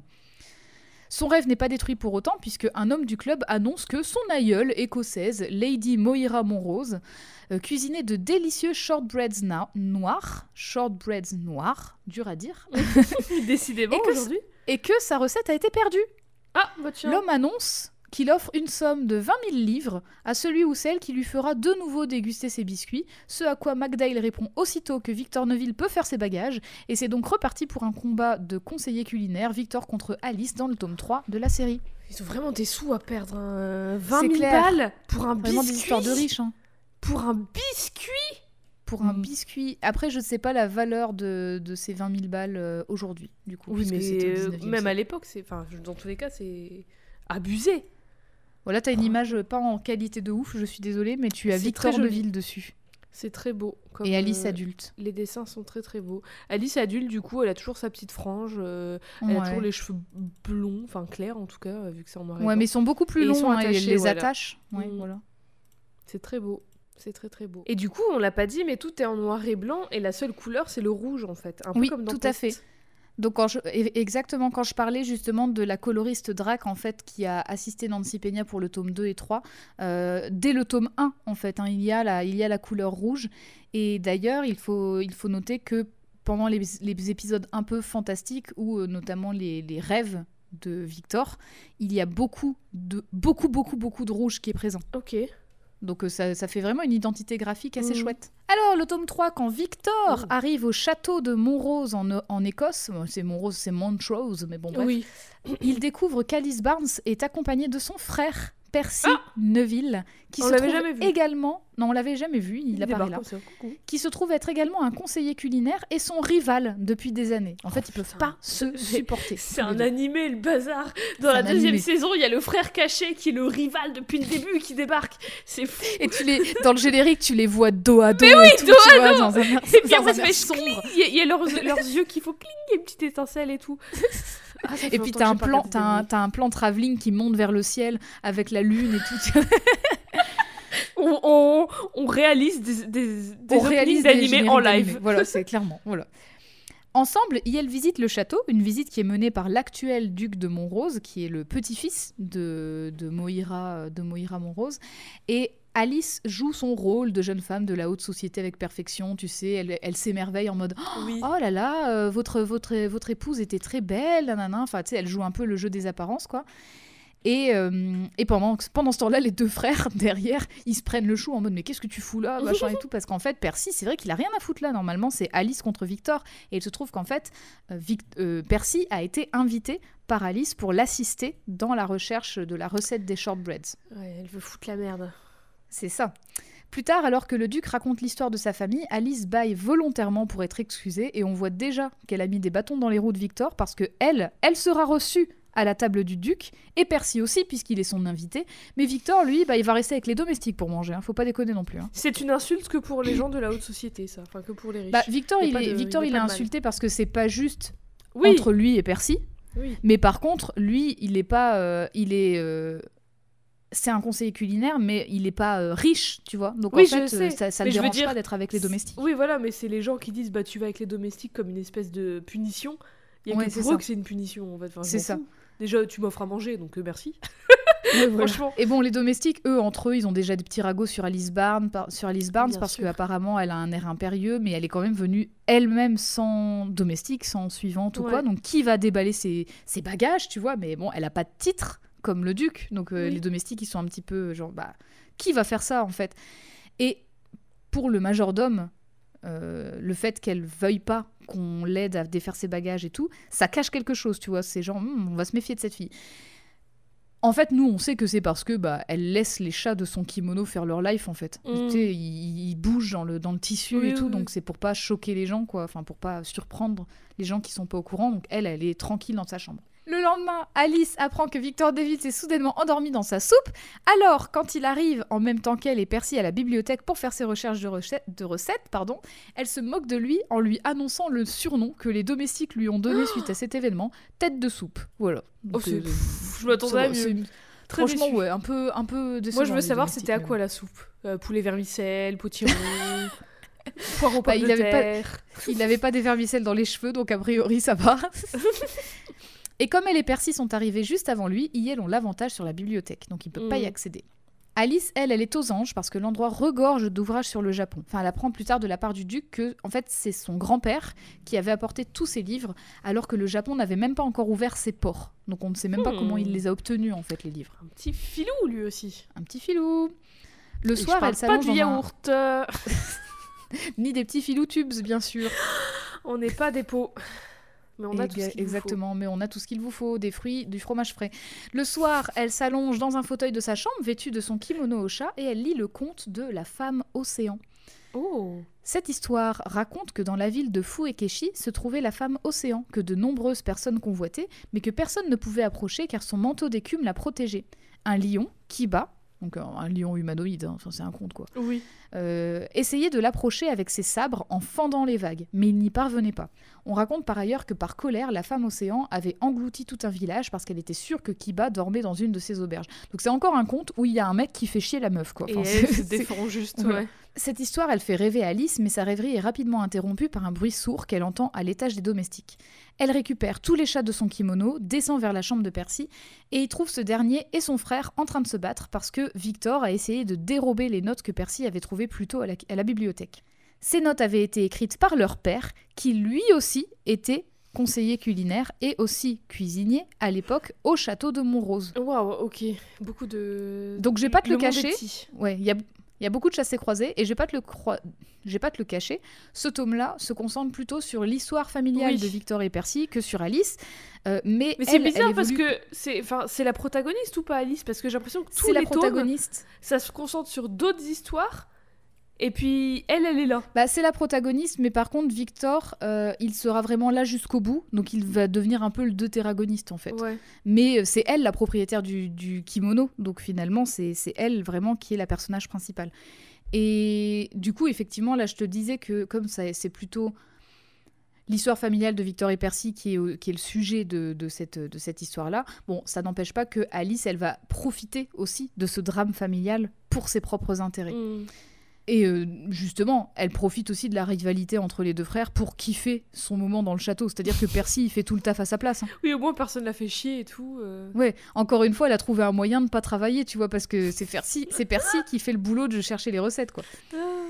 Bref, plus tard, Alice peut continuer sa lecture du conte de la femme océan et on y apprend que malgré les orages perpétuels envoyés par cette dernière, seul un pêcheur, Anago, revenait avec des filets pleins de poissons car la mer était calme avec lui. Kiba, le lion, n'a aucun mal à deviner que la femme océan était en fait amoureuse d'Anago. C'est pour ça en fait qu'il avait aucun problème dans la mer. Alors il élabora un plan.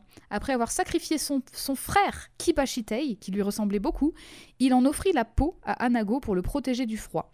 Flatté, Anago prit la mer avec la peau du lion en manteau, mais la femme océan s'attaqua à lui, persuadée qu'il s'agissait de Kiba. Donc elle a noyé Anago. Quand elle a compris ça, désespérée, elle étendit les rouleaux de son kimono vers tous les villages de la côte et finit par ramener Kiba qui n'était pas mort.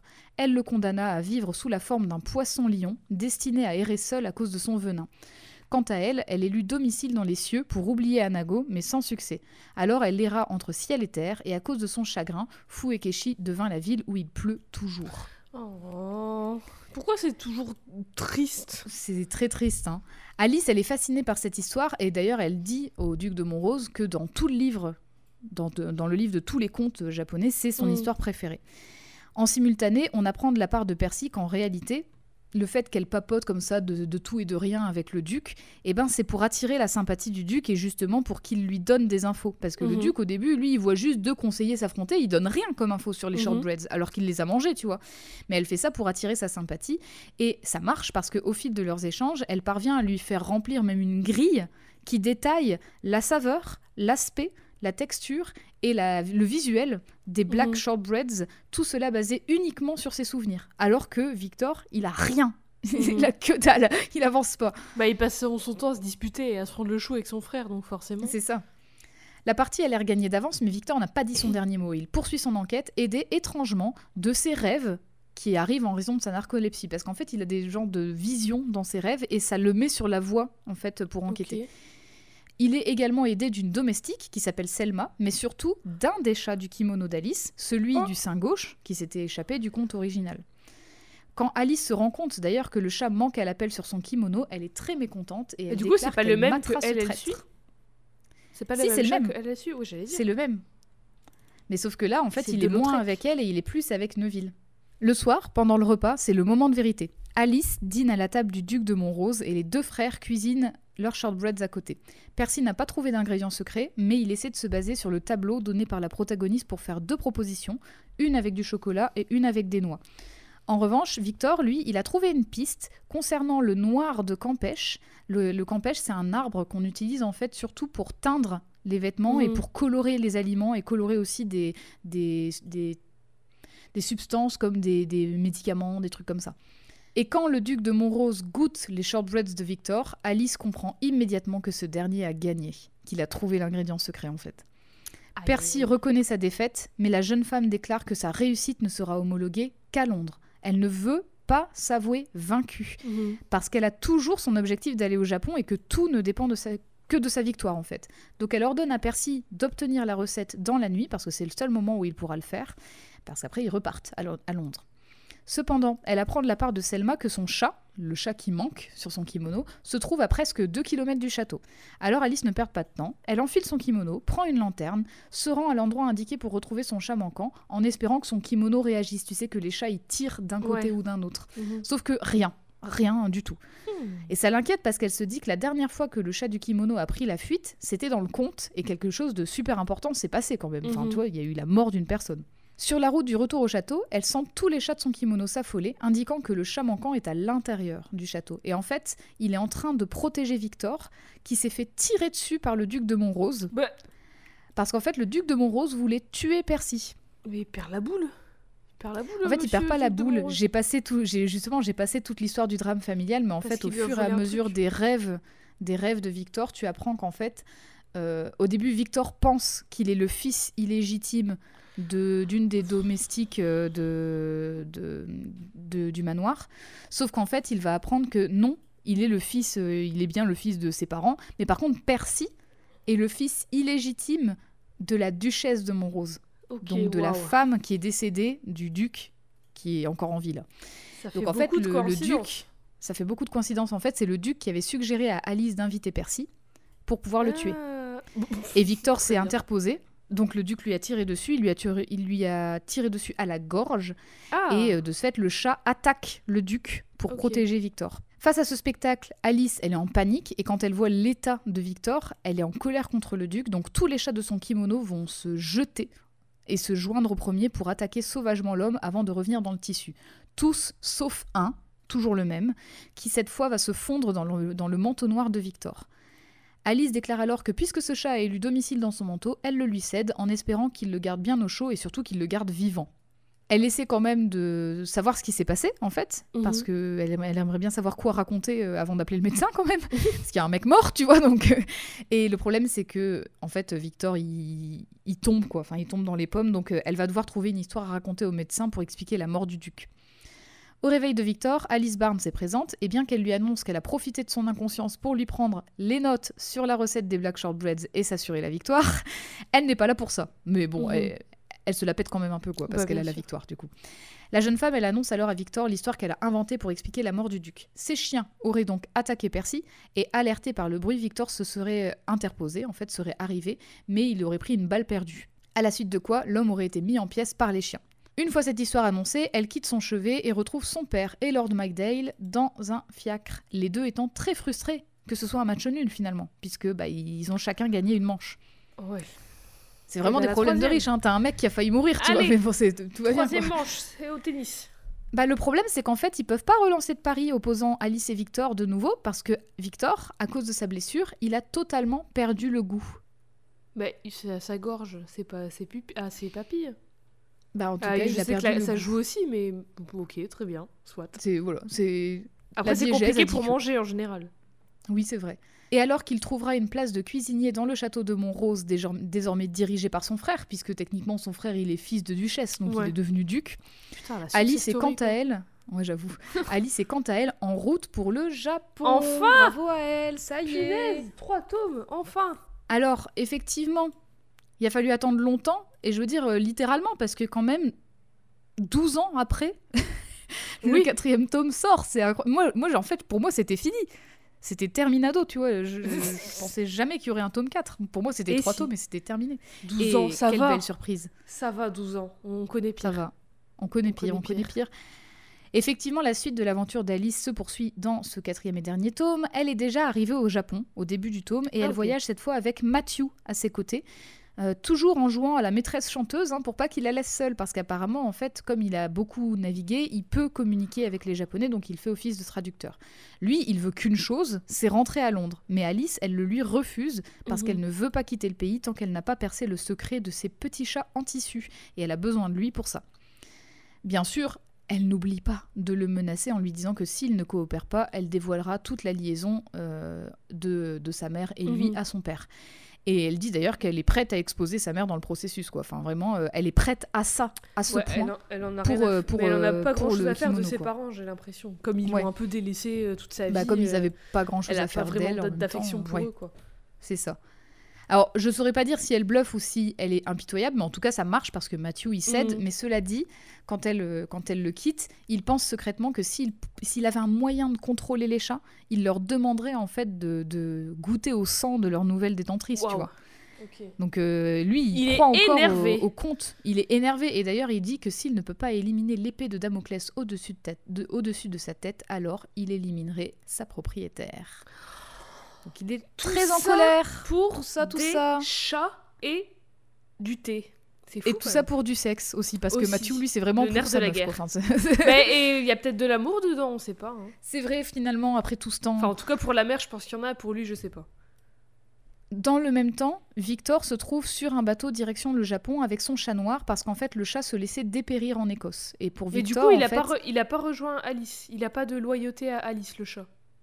En fait, non, Alice, elle a laissé le chat avec Victor parce que le, le chat avait décidé d'être avec Victor. Non, mais c'est ce que je Sauf dis. Il a aucune loyauté envers elle, alors qu'il est avec elle depuis qu'elle a 6 ans. Bah, en fait, le chat, est comme il a. Oui, mais le chat, comme il a. hum, Tout au long du, du tome 2, déjà, le chat, il a croisé plusieurs fois le chemin de Victor et du coup, il s'y est attaché, en fait, finalement, Ouais. à Victor.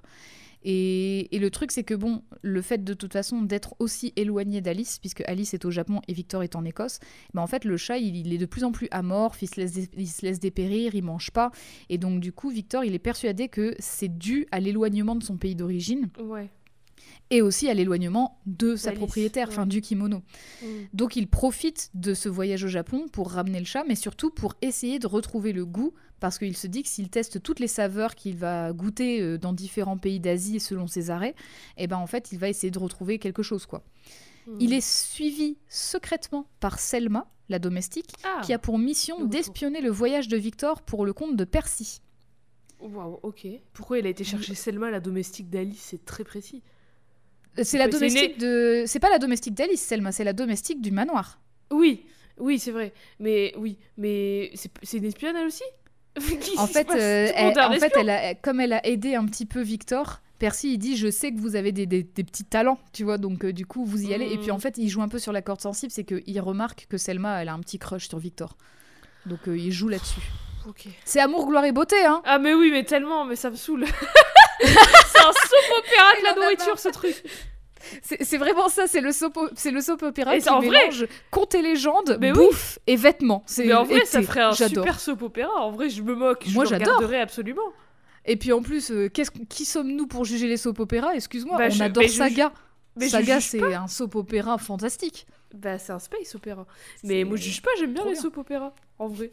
C'est un oui, tas de malade en plus vraiment- derrière. Attends, un épisode Et par puis, jour mais- Tu te rends compte? Mais oui. Non, mais puis là, euh, là je, quand tu vois euh, à quel point l'histoire, elle est tout, tout imbriquée avec tous ces petits trucs, tu vois, je comprends pourquoi euh, le tome 4 a pris autant de temps, en fait. ouais. Enfin, je sais pas si, elle a- si la- euh, l'autrice, elle a pas passé 12 ans que sur ça, tu vois, oui, mais je me dis que effectivement, ça a pas dû être simple de tout clore. Ouais. euh, toutes ces petites choses qui ont été ouvertes au cours des, Mm. des deux tomes d'avant, au moins trois tomes. Donc revenons à Alice qui rencontre une vieille dame qui prétend connaître le conte à l'origine du kimono des chats. Donc c'est Matthew qui lui traduit la conversation et Alice elle apprend que le conte qu'elle connaît depuis plusieurs années c'est en, en véri- en vérité une version édulcorée par un écrivain Ouh. britannique qui en fait avait appris le conte. Il avait, il avait euh, entendu parler du conte quand Ouais. il était au Japon. Euh, il, a, il a retranscrit en anglais la version originale du conte, mais il l'a changé un petit peu pour que ce soit plus accessible au public anglais. Donc Ouais. tu vois, c'est encore une fois la preuve que des contes, Mhm. ça change. Bah, tout- toutes les histoires qui Voilà. se racontent, euh, elles sont interprétées ça. et réinterprétées et tout. Et là, ben, là c'est clairement, euh, bah, culturellement, le gars, il s'est dit, bah, votre Ça conte, passe il va pas passer en Angleterre, Ouais. je vais le changer. Parce que c'est hardcore? Bah en fait, à la base, le conte est beaucoup moins romantique et encore romantique entre guillemets puisque Oui, bah y a pas, c'est pas vraiment de l'amour, mais c'est vraiment, euh, voilà, c'est vraiment un, un tisserand amoureux. Il y a de la vengeance, de la trahison, tout ça. Mais en fait, Alice, elle apprend que ça va même plus loin que ça. Il y a une légende qui raconte que les kimonos magiques ont été confectionnés pendant la guerre de Boshin, qui est une vraie guerre qui a vraiment existé. Hein. Euh, une guerre qui a opposé le le- l'empereur, enfin le le futur empereur et le shogun entre 1868 et 1869. Donc c'est vraiment le shogunat contre, euh, contre la- une faction impériale. Au-delà des histoires d'amour et de jalousie, les kimonos auraient en, ré- en réalité été inventés pour servir des ambitions guerrières et étaient utilisés comme des armes. Ah. La coalition impériale a fait appel à trois clans, dont celui de Satsuma. Tu te souviens, Satsuma, la Oui. province de Kyushu, Mhm. qui avait justement recours à toutes sortes d'armes et des armes très différentes de d'habitude. Et là, le plan consistait à équiper des courtisanes de ces kimonos pour s'attaquer à des samouraïs. Comme elles sont dans une chambre, dans une maison close, et qu'elles ont rien d'autre qu'un kimono sur elles, quand le samouraï meurt à cause de chats ou à cause de, de l'océan, eh ben, personne ne peut se douter que c'est dû à des vêtements. J'avoue Donc les jeux, que ils sont en mode hmm, mort un- mystérieuse, un kimono océan, euh, enfin un kimono avec des vagues dessus, c'est quand même plus efficace qu'un kimono avec des chats, je pense. Parce que un kimono avec des vagues dessus, c'est genre euh, tu, tu noies la personne dans la pièce. Ouais. Après, chat, les chats, il- comme ils sont ça- nombreux, ils attaquent tous. Oui, mais bon, c'est beaucoup plus hardcore et beaucoup plus violent. Va expliquer Ah ouais, ouais, carrément. la personne complètement déchiquetée plutôt qu'une personne au sol. Bon, après, il y a de l'eau partout, mais c'est très stylé. C'est trop beau. Les dessins, ils sont trop, trop beaux. Là c'est justement euh, la bah, quand, quand, quand la, la vieille dame explique que ces kimonos servaient à, à attaquer les samouraïs quoi. Le mec euh, qui est avec Alice, là, sur l'image que tu m'as envoyée, on dirait vraiment le capitaine Haddock. Bah c'est Mathieu. Ah, voilà. Donc voilà, il a vraiment une vraiment dégaine un de marin, capitaine. quoi. Ouais, tu- mais c'est ouais. clair. C'est un loup de mer, tu vois. Oui, c'est pour ça qu'il commande du rhum et du whisky sur Mais les oui, deniers mais de, de. C'est. Oh, J'allais sortir. Putain, comment il s'appelle le loup de mer dans Les Sims permis de sortir? Je sais plus, mais c'est lui. Avec sa grosse barbe blanche là. Ah, celui qui Ah. fait Yup, ah, Oui, dans, le... dans le- dans le jeu de cartes. Dans le jeu de cartes dans Les Sims 2, oui, bien sûr. C'est ça.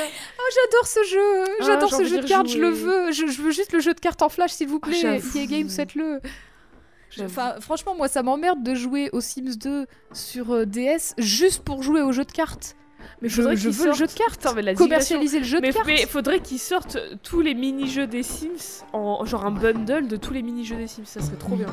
Oui. Ah ça y est, j'ai la musique quelqu'un... du jeu de cartes en tête, bon, si on la trouve, on vous la met maintenant. maintenant.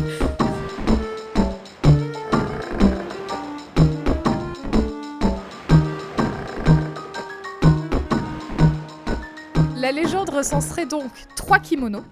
Le kimono des chats, le kimono de l'océan, mais aussi le kimono au bambou. Oh Fascinée par cette légende, Alice pose beaucoup de questions et elle apprend qu'à la fin, l'empereur, après avoir gagné, a trahi les, les samouraïs qui travaillaient pour lui en fait, euh, aurait fait détruire les kimonos et aurait brûlé la manufacture qui les a produits près du mont Asso. Mais la jeune femme, elle est sceptique parce que son livre à elle, il parle pas du mont Asso, il parle du mont Ossa.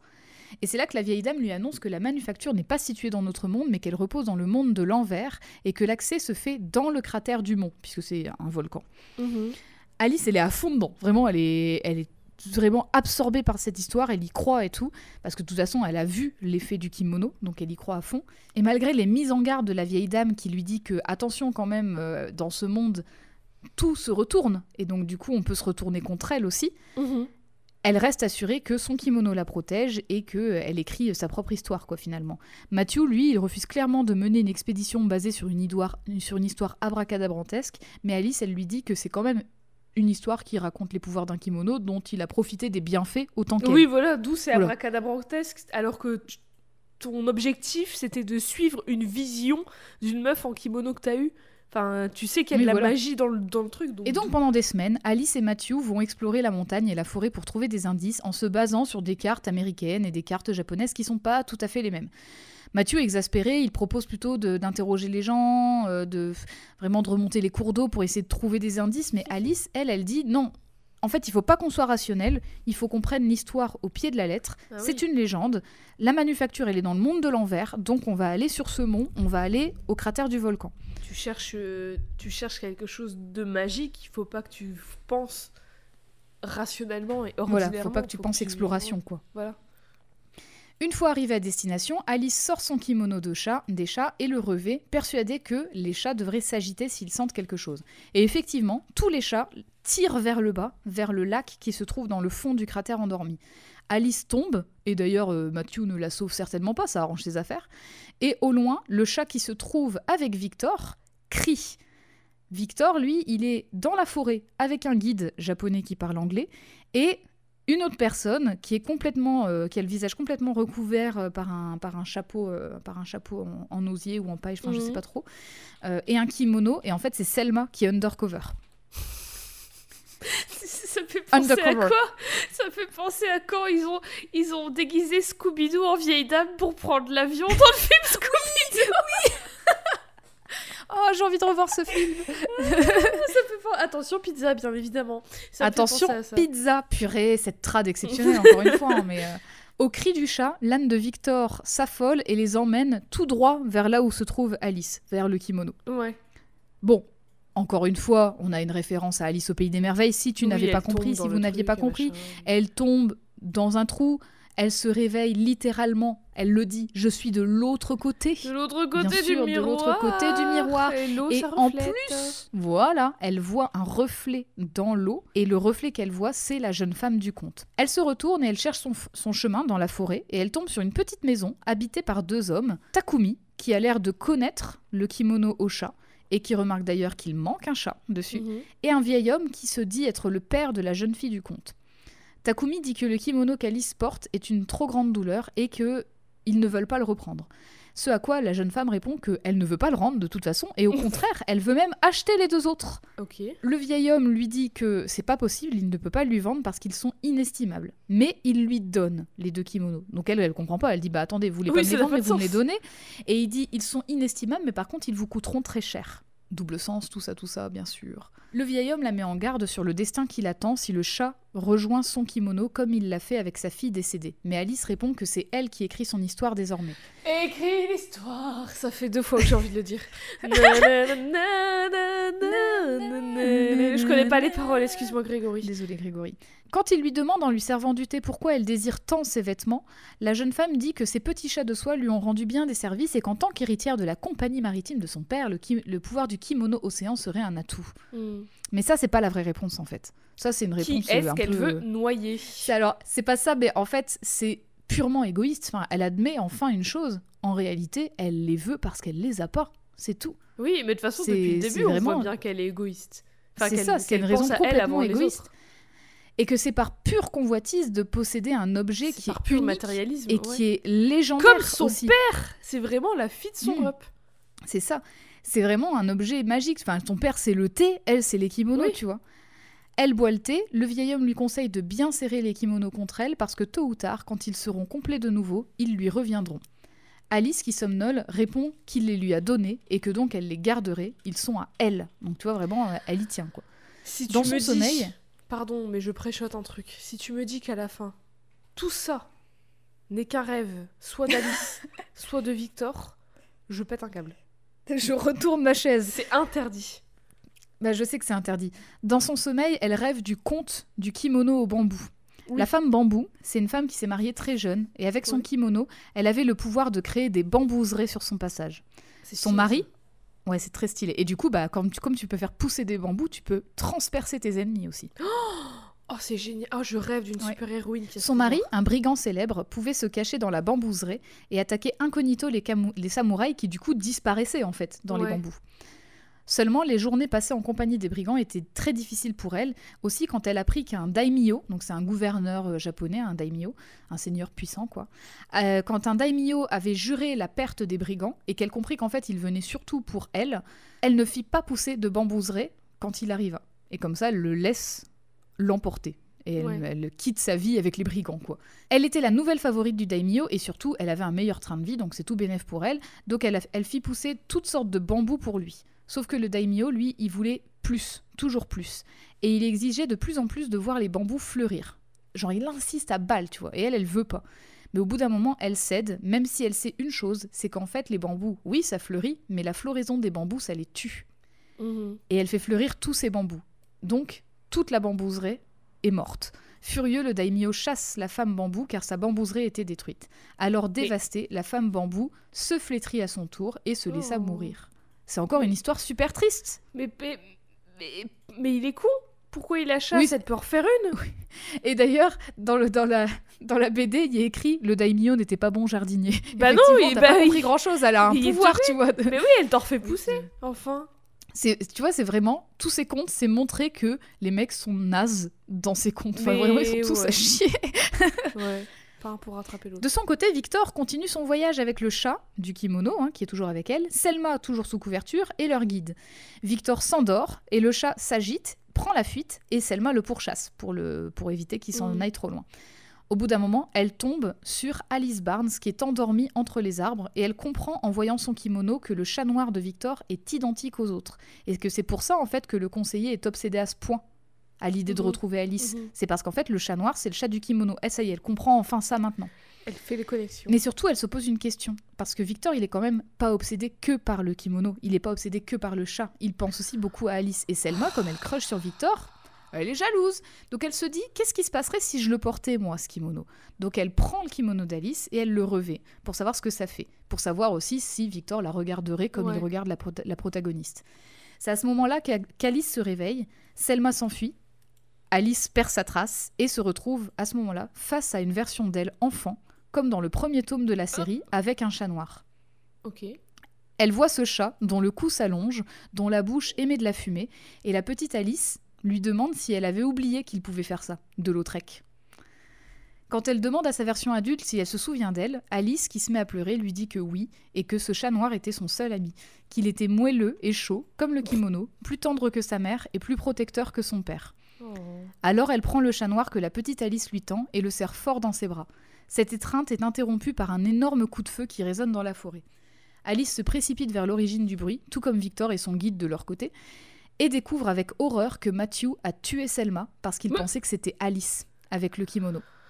Eh ben, ça t'apprendra, Mathieu. J'espère que tu vas bien t'en mordre les doigts.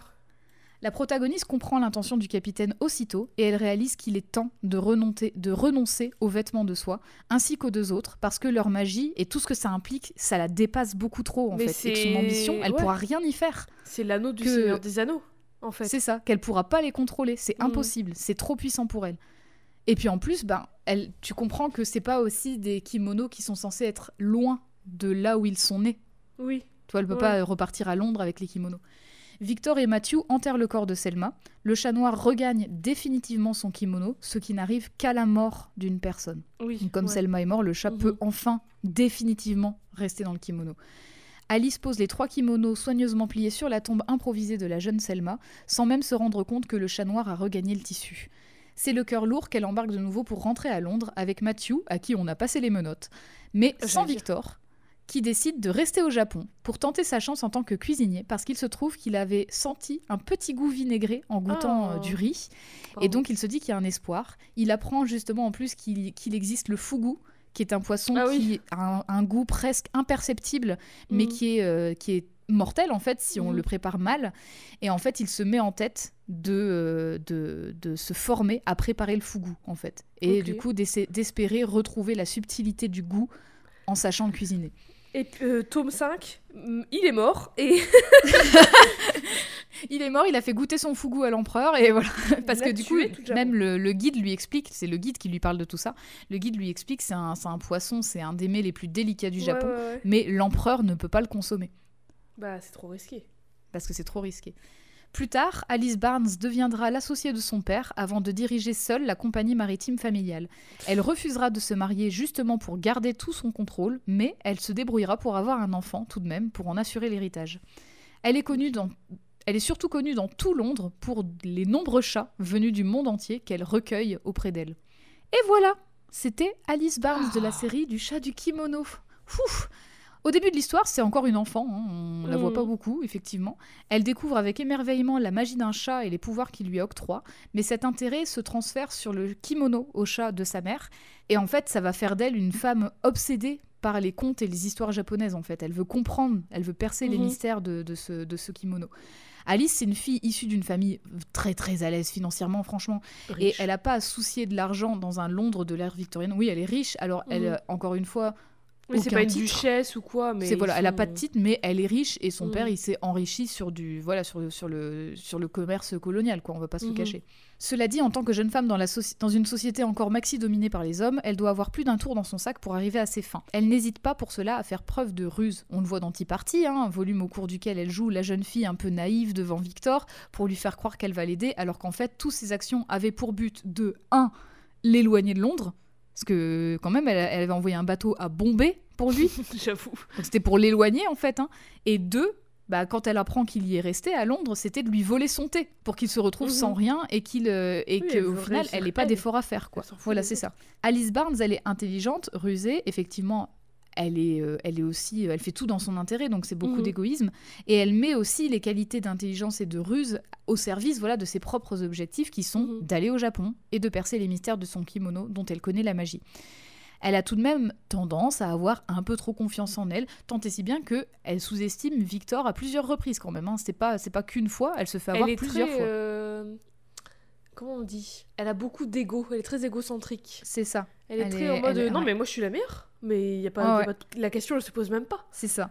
Sa quête de comprendre l'origine de son kimono peut sembler vaine parce qu'au final tu te dis bah des contes et des légendes c'est des traditions orales c'est enfin c'est bon la Mhm. magie c'est de la connerie et tout Enfin, il y a quand Et- même un chat euh, avec son cou qui Voilà. grandit qu'elle a vu quand elle avait 6 ans. Donc, Mais euh, on voit aussi euh, qu'en plus, ben, effectivement, les légendes, bon, elles ont, elles ont beau être modifiées, elles ont beau être euh, altérées. En fait, tout ça, ça fait quand même partie de la réalité des kimonos, en fait. Même s'il y a Mm. plusieurs versions, tout fait partie de la réalité des kimonos, tu vois.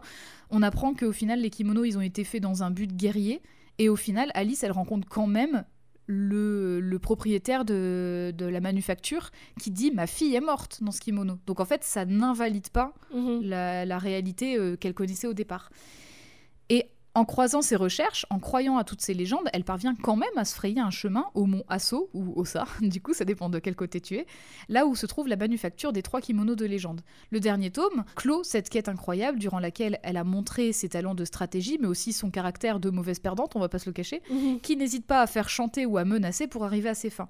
Et d'ailleurs, c'est moi j'ai trouvé ça assez intéressant en fait que quand le, quand le vieil homme euh, qui, a la, qui a la manufacture lui demande pourquoi elle veut ses kimonos, au début elle dit que ça pourra servir pour la gestion de la compagnie de son père, mais en fait euh, très vite elle admet que non, en fait c'est vraiment parce qu'elle convoite quelque chose qu'elle n'a pas et que c'est Mhm. aussi simple que ça en fait, que genre ça fait des années qu'elle rêve de ça juste parce que elle ne l'a pas. C'est tout elle Mhm. le veut. Et en cela, elle est pas si différente, tu sais, de l'homme qui fournissait le thé euh, à Victor, l'homme qui voulait goûter une boisson qu'il avait jamais goûté parce qu'en Oui, fait, euh, bah, c'est il a goûté à tout puisqu'il avait tellement de thunes que en fait, il s'ennuyait. Quand je dis que c'est la fille de son père, c'est que c'est vraiment Ouais. euh, c'est du matérialisme pur et c'est C'est du... ça. Et en même temps, il y a aussi le truc de ben elle est elle, elle, elle a pas eu ses parents, elle a pas eu de famille, elle a pas eu d'amis Ouais. et tout, elle avait que ce chat. Donc forcément, ça l'obsède de la même manière que ça a obsédé Matthew, par exemple, qui avait eu cette vision de ce kimono. C'est vraiment, c'est Mhm. l'anneau du Seigneur des Anneaux. Ça obsède les gens jusqu'à faire ressortir leurs, entre guillemets, enfin, des, des, des qualités, des caractéristiques négatives. Je sais pas si c'est leur pire défaut, mais c'est euh, des gros défauts qui sont au détriment des autres, en fait. Mhm, tout à fait. Et puis d'ailleurs, ben, elle veut pas. C'est ça finalement. Et elle veut pas percer les mystères du kimono des chats pour le bien commun ou pour maîtriser Oui, son pouvoir. hein. En fait, elle le veut juste parce que il est légendaire, il est unique, il est fantastique Ouais. Et qu'il en va de même pour les jouer. deux autres, Mhm. celui de l'océan et de bambou. Et c'est un caprice et on se rend compte justement que quand Selma lui prend et qu'elle se retrouve face à elle enfant, c'est à ce moment-là qu'elle a un, un- un reality check, tu sais. c'est à ce ouais. moment-là en fait que ça y est, elle, elle se prend dans la face que pourquoi faire tout ça finalement? Oui, en final, c'est très vain en fait. C'est ça, que- et en plus, euh, il y a quelqu'un, il y a, y a eu des morts, tout ça Bah oui, pour il y a eu des morts dans le. Et le hein, pire, c'est qu'à la fin, elle rentre sans rien, enfin sans bredouille, quoi, sans son objectif euh, Ouais. qu'elle voulait à la base. Et elle reprend la, la boîte de son père, quoi. C'est waouh. Ouais, au final. Super. Et au final, cette convoitise maladive, bah, elle se rend compte quand Selma meurt que ça aurait pu lui coûter la vie, qu'au final, Ouais. euh, ce que le vieil homme ou la vieille femme qui racontait la légende lui disait, c'était vrai. C'est-à-dire Mm. que ça allait lui coûter très cher. Mhm. En fait, ce qu'elle aimait plus que tout, c'était pas tant le kimono, c'était la compagnie du chat. C'était son seul ami quand elle était enfant, et aussi son seul ami à l'âge adulte, parce qu'elle a grandi dans une famille qui était distante, euh, Mhm. qui avait, où il n'y avait pas de chaleur en fait. Et c'est pour ça qu'après cette aventure, d'ailleurs, elle s'entoure de nombreux chats. Oui. Quand à Bah la oui. fin, on dit qu'elle con- est connue dans Londres pour tous ces chats qui viennent du monde entier. Oh, c'est voilà, c'est parce qu'elle a, elle a ce, ce- c'est, la- c'est devenu la folle au chat très riche de Londres. Mais c'est parce qu'en fait, il y avait ce manque incroyable. Et dans le fond, Alice Barnes, bah, c'est une, une jeune femme qui n'a pas eu l'amour et la protection qu'elle aurait peut-être espéré de la part de sa famille. Elle a appris à cacher des choses et à faire des combines en observant ses parents, comme je le disais tout à Bah l'heure. oui, elle ouais. cache des choses comme sa mère, elle, Elle combine. manipule. euh, Euh, et elle manipule comme son père, tu vois. Et rêver finalement de légendes et d'ailleurs et de voyager au Japon, ça aurait été son refuge en fait. Mhm. Peut-être que c'était une désillusion, mais en tout cas, malgré le destin funeste qui l'attendait, elle a survécu et elle s'est rendue compte que c'est pas tout d'obtenir ce que tu veux Oui. pendant des Ouais. années, que parfois il faut savoir renoncer et que ça te permet d'avancer. Ouais. Et là, elle a renoncé au kimono et ça lui a permis aussi de, hop, de passer à, à quelque chose d'autre et aussi de vivre sa vie, quoi. Enfin, elle a repris la boîte de son père, bon, voilà, Oui, voilà. parce qu'on est toujours à l'ère victorienne. Oui. Mais en tout cas, euh, tu vois, elle, Elle aurait pu, de, je elle sais pas moi, elle aurait pu continuer à, enfin, à voilà. voyager, et à être, Ouais. être euh, Bah, machin peut-être que-. Peut-être qu'elle profite de la, de la société de son pas. père pour voyager, puisque c'est du, du, c'est du trafic maritime, donc euh, elle voyage sans doute. Ouais. Et voilà, c'est tout ce que j'avais à dire sur Alice, Alice Barnes. Est-ce que tu as des questions? Est-ce que j'ai des questions? Non, je n'ai pas de questions. Est-ce que tu as une échelle de valeur, une note?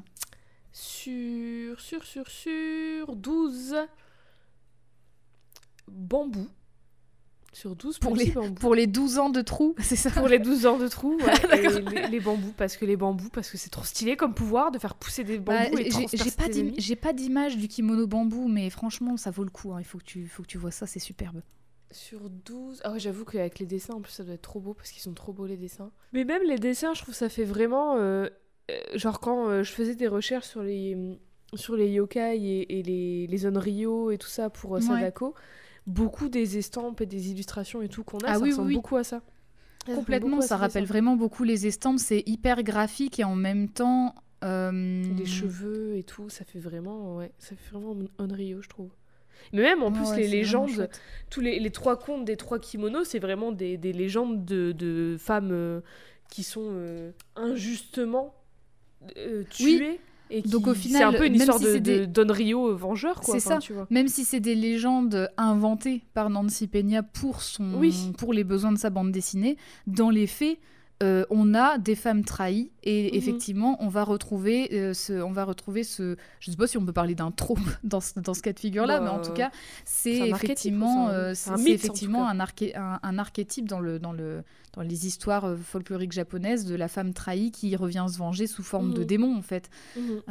Là, donc là, voilà, là finalement, le kimono constitue aussi cette euh, trace de la malédiction. Quoi. Mm, ouais. Euh, et donc, sur 12 bambous, je vais mettre à Alice Barnes du chat, du kimono, la note de. Suspense. Suspense. 6,5. Waouh Plus de la moitié, je prends. Plus de la moitié. Euh, je sais pas, pff, je sais pas quoi penser d'elle. J'aime- je trouve ça très intéressant. J'aime bien le fait qu'elle soit horrible, Mais oui, en fait, qu'elle elle a. soit si- égoïste, égocentrique, qu'elle manipule les gens, qu'elle est très matérialiste. En fait, si tu nommais la BD genre euh, les, les conseils culinaires de Victor Deville, elle serait son antagoniste, tu vois. Mais Enfin, oui, c'est oui. vraiment ça. En fait, lui, il est vraiment bien. à, côté de ça, il est tout gentil, tout sympa et tout, tu vois. Il se fait un peu rouler tout le temps. Et au Ouais. final, elle, elle est tellement euh, en tunnel vision sur son truc Ouais, qu'en fait, elle, elle est pense pas aux autres et voilà. quoi. Et, et c'est quand je dis que ça me fait penser au, au- à l'anneau du Seigneur des Anneaux, c'est vraiment ça. Et elle devient. euh, elle, elle devient Gollum, quoi. Enfin, tu vois, elle devient la personne horrible qui veut tout Mm. faire, ouais, qui est obsédée par ça et tout. Et donc ça, je trouve ça très intéressant parce que en plus, on en voit, j'ai l'impression qu'on voit rarement des personnages féminins comme ça qui sont protagonistes justement d'habitude c'est les antagonistes et c'est vraiment des méchantes maléfiques euh, qui meurent à la fin tu vois là euh, c'est c'est pour raconter autre chose enfin c'est pour raconter euh, et c'est- là a un- que j'ai un peu un problème c'est parce que il y a ce truc de elle est obsédée par ça elle a, elle a grandi avec ce chat et du coup en fait ce qu'elle cherche au final c'est pas vraiment l'objet mais la compagnie du chat et euh, pas vraiment euh, et elle se rend compte que l'évasion c'est pas une solution en soi et elle va aller au-delà elle va évoluer tout mais la fin me dérange un peu Mm.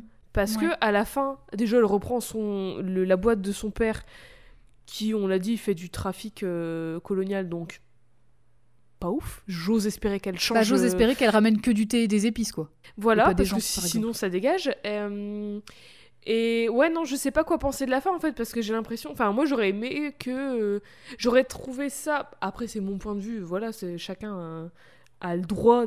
Enfin, je veux dire. C'est pas parce que je l'aurais pas écrit comme ça que c'est nul, tu vois, c'est ça que je veux dire, mais moi j'aurais plus aimé que euh, vraiment on continue dans ce truc d'évasion Mm. et que euh, il y ait un- un- une espèce de juste milieu où elle s'évade pas non plus en mode euh, elle oublie que le monde réel existe et elle est en- elle est obsédée par un seul objet et elle oublie les autres et elle finit seule et tout mais où justement elle a tous ses chats et elle voyage un peu et puis euh, elle, elle découvre des saveurs ailleurs dans le monde parce que enfin je sais pas si elle aimait bien faire ça. Est-ce qu'elle aimait bien être conseillère culinaire? J'en sais rien.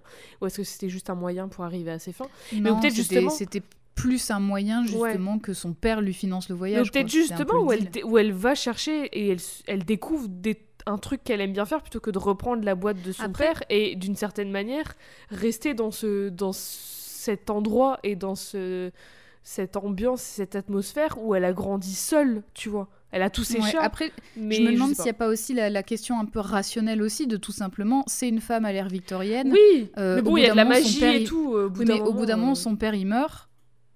Euh, la thune, elle l'a comment Tu vois Juste ça. Elle a comment Oui, non, mais je sais. Et donc, c'est aussi, euh, c'est aussi sans doute pour ça que la, la, la, la fin est comme ça c'est qu'elle a repris cette compagnie-là pour garder l'argent. Et d'ailleurs, c'est précisé qu'elle ne se marie pas parce qu'elle veut garder le contrôle de la compagnie. Elle veut pas, en fait, que. Elle veut pas être commandée par un homme finalement. Oui, oui, Et ça, ça, je trouve ça assez intéressant parce que ça montre que malgré tout ça, malgré le, le reality check qu'elle a eu et tout, euh, elle est quand même ambitieuse, tu vois. Elle garde quand même l'ambition Oui, de, bah oui, voilà, je garde, ce- je garde ce pouvoir-là, quoi. C'est mon pouvoir et je le, je le partage pas. Ouais, c'est vrai. C'est vrai. C'est vrai. Euh, C'est vrai que c'est une. Ouais, c'est vrai. J'ai changé d'avis. Parce que du coup, elle est, enfin, je veux dire, c'est quand même une femme qui dirige une compagnie, euh, une compagnie navale à l'ère victorienne. Tu vois, Oui, c'est oui, oui. pas, euh, c'est voilà. Donc J'ai changé euh, d'avis. Euh, mais juste. euh, 12 sur euh, 12, j'ai changé d'avis. Non, parce que je sais, je sais pas en fait, j'arrive pas à accrocher complètement aux personnes. En fait, et c'est aussi Ouais. ce truc de. euh, bon, déjà, euh, Alice, je le répète, j'espère que tu changes ce que fait la compagnie parce que sinon c'est 0 sur 12. Oui. 0 point. Bah ça c'est pas précisé mais je lui souhaite hein, quand même. Et J'espère aussi. hein. Oui, aussi le truc que je disais que, en tout cas, les deux premiers tomes. Et le troisième aussi, un peu parce que c'est l'histoire des deux frères, j'ai l'impression Mhm. qu'elle est limite personnage secondaire de sa propre histoire. Enfin, en tout cas, comment tu l'as raconté, j'ai pas lu les, les. BD. Mais bah, après, le 1, je peux comprendre parce que ça met en place et tout. Et du coup, ça fait un peu la révélation que c'est elle la protagoniste en fait à la fin.